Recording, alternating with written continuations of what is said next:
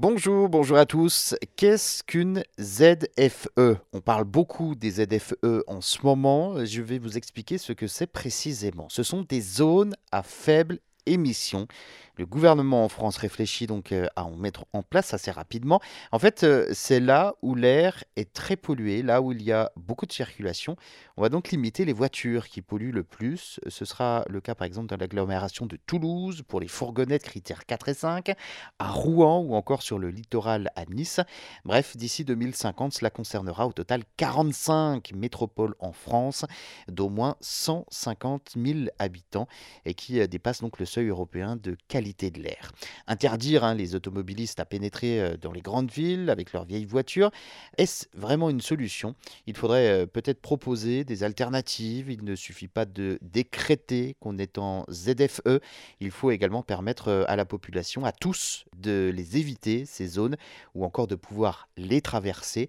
Certains n'auront plus les moyens de se rendre à leur travail, par exemple, ou encore de se rendre à l'hôpital. La France réfléchit à un moyen de sanctionner automatiquement tout automobiliste qui passera donc dans ces zones à faible émission avec un véhicule polluant et les zones vont se multiplier d'ici quelques années. Au total, euh, plus d'une voiture sur trois ne pourra plus circuler dans ces ZFE. Pour le moment, euh, il n'y a pas de sanctions, mais elles sont prévues d'ici le second trimestre 2024 afin de garantir la qualité de l'air dans les zones urbaines. Actuellement, 11 agglomérations ont d'ores et déjà mis en place des restrictions pour les véhicules polluants où les critères 4 et 5 n'ont théoriquement euh, plus le droit de rouler. Jusqu'à présent, aucune sanction n'a été prise. Alors, pour les ZFE, les collectivités locales auront toute l'attitude pour décider du calendrier et du périmètre de ces restrictions.